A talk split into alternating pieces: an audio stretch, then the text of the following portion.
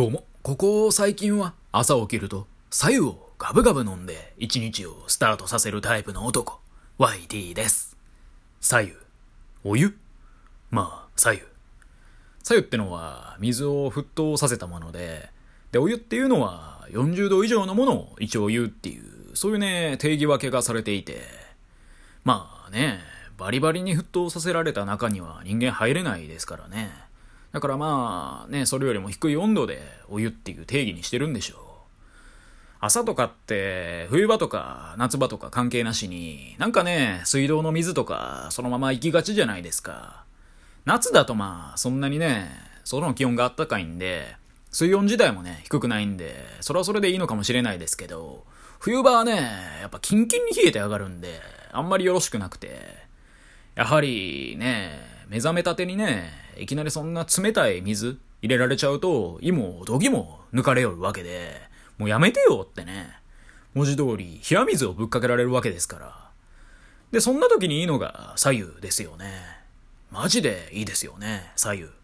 何がいいかっていうと、体がポカッとしてくるわけですわ。そうすることで、今日も一日頑張ろうか。とまではまあ思わないですけど、温まってますねとはなるんで。なので、ぜひ一日の始まりに左右はいかがでしょうか。水を沸騰させて、ある程度飲める温度になるまでちょっと待って、それでぜひね、グビグビかましていきましょう。はい。今日はですね、今週の雑談ということで、一週間にあった出来事を話していこうかなと思います。いや、今日クリスマスかよっていうことでね、まず朝起きて、初めに感じたことがあって、それが憤りですよね。この社会、日本の闇、冬の寒さ、遠い夏への承継、年末へのラストラン、そして希望に満ちた2023年。その思いとは裏腹に突きつけられる12月25日というこの現実。母親から送られてきた LINE。年末年始に実家には帰ってくるんかこのメッセージ。その全てに絶望し、叫び声とともに目覚めた12月25日。っていうのは全部桃で、あ、嘘で、まあ、特にね、いつも通りの目覚めでしたね。まあ、さっぱりもしてなくて、こってりもしてない。冬。冬の朝だって感じの目覚めですね。ちなみに昨日はね、友人とローストビーフを食べました。美味しかったです。ローストビーフってうまいよね。というか、なんでしょう。肉料理って、なんかね、クリスマス感ありますよね。まあね、先ほどググったんですけど、大昔のね、インディアンたちが移住者にね、七面鳥を振る舞ったんですって。んでね、農業とかの収穫ですかね。もうそれがね、バチクソうまくいった移住者たちは、その振る舞ってもらった七面鳥と共にね、お祝いをするようになったと。その感謝祭。そっからね、クリスマスにチキンを食べるっていう文化ができたみたいなお話があって。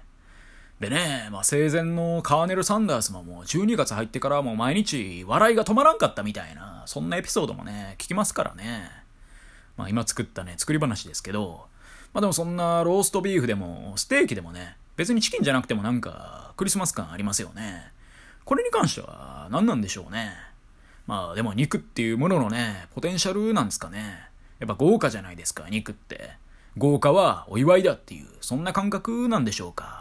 まあね、うまいものが食べれるって考えたら、もうそれはそれで最高でしかないですよね。まあ最高でもあり、最低でもあるのがクリスマスですわ。こっからね、年末はもう早いよ。畳みかけてきますからね。でもまずはね、今日という一日を大事にしたいですよね。うん。で、私ね、まあ、この配信、実はね、12月25日の当日にね、収録してるわけじゃないんでね。うん、やっぱね、12月25日にね、音声配信撮るような、そんな気持ちはなかなか作れないですよね。だからね、事前にね、収録していて、だからまあアップされてる頃にはね、まだ布団の中で鼻ほじってるんじゃないですかね。まあ今日という一日を布団の中で大事にね、噛み締めようと思います。でね、続きまして、全然話変わるんですけど、最近のちょっとしたニュースといえばね、ジョジョの奇妙な冒険の第9部がね、決まったというか、まあちょっとしたニュース、本当にね、ちょっとしたニュースなんですけどね、ほとんどの人には別に関係ないんですけど、まあジョジョ好きからしたらね、あ、いいですねっていうニュースで、なんか2023年のね、年始からまた連載されるらしくて、それがウルトラジャンプっていうね、少年誌で、うん、ウルトラジャンプ。ジャンプってね、名の付く雑誌、めちゃめちゃありますよね。で、これもね、気になったんで、ググってみたんですよ。そしたらまあ、一番有名なのが、週刊誌の少年ジャンプ。あとは、ヤングジャンプとか、各週連載のグランドジャンプとかね。他にも月刊誌もいっぱいあって、ジャンプスクエア、最強ジャンプ、V ジャンプ、あとは先ほど申し上げたウルトラジャンプ。さらにはね、年に4回発行のやつもあって、ジャンプギガとか、ジャンプスクエア、ライズとかね、ありますね。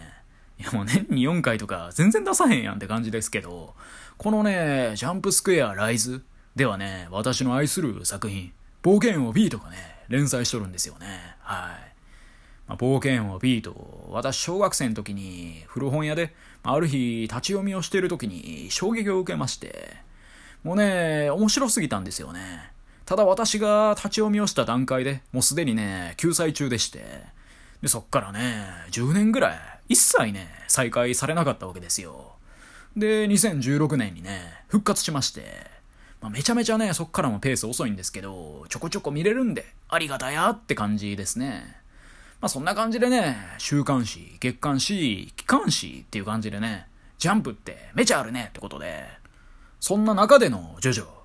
まあ、私はアニメ派なんで、漫画は全然見てないんで、わかんないですけど、てか6部までしかね、アニメやってないんで、そこまでしか見れてないんですけど、まあなんと漫画ではね、9部ということで、まあ追いつくのにはね、いつになることかしらってことで、で、ふと冷静に考えてみるとね、ジョジョってめっちゃ長いっすよね。しょっぱなの連載ね、1986年らしいっすからね。36年前ですよ。やばいっすよね。作者のね、荒木氏もスタンド使いだって話がね、よく上がりますもんね。こっからね、月刊誌、ウルトラジャンプ月刊誌らしいんで、それでやっていくってこと考えたらね、荒木氏よりもね、見てる側がね、先に死んでまうやんってことも全然起こり得ますよね。でね、彼は100年後もね、ジョジョの漫画を描いてて、やはりスタンド使いだったのかみたいなね、そんなことにもなるかもしれません。だってね、私が生まれたぐらいの時期で、もうね、5部ぐらいまで来とるんでね。だとすると、ジョジョがね、実際にがっつり世代の方って、上はね、50代とか言ってるんじゃないですかね。うん、一部の頃からね、見てると、うん、50歳ぐらいになってるんじゃないですかで、今50代のぐらいの方が、10代後半から20歳前後ぐらいにね、一部が始まっとると思うんで、ものすごい幅の広さですよね。でもそれでいてね、今時の若手も結構ジョジョ好き多いですからね。ほんとすごいっすよ。おっさんから若手まで共通で語れる数少ない話題の一つなんじゃないですか。なかなかないですよね。そんな共通の話題って。スポーツでもその世代ごとでスターって違いますし、アイドルや歌手もそうですし、ゲームとかもね、世代によって全然違いますよね。そんな中でのジョジョ。まあ、んまりね、私が知る中で、ジョジョが好きなおじさん、おばさんとか、全然いないですけどね。どないやねんってね。まあ、やっぱ少年漫画はあくまで少年漫画なのかもしれません。まあ私もね、もう少年とは言えるような年齢でもないですけど、でも、童心は忘れない。そんな強い気持ちを持ってね、日々生きてると言っても過言でもないような日々風の日々を過ごしてます。はい。ということで今日はクリスマス。いかがお過ごしでしょうか？デートの方もいるんでしょうか？デートだよって方は、そうですね。熱々の料理を食べたら、口の中の上顎の皮がベロンってなる呪いをね、かけておくんで、ぜひね、クラムチャウダーでも食べてください。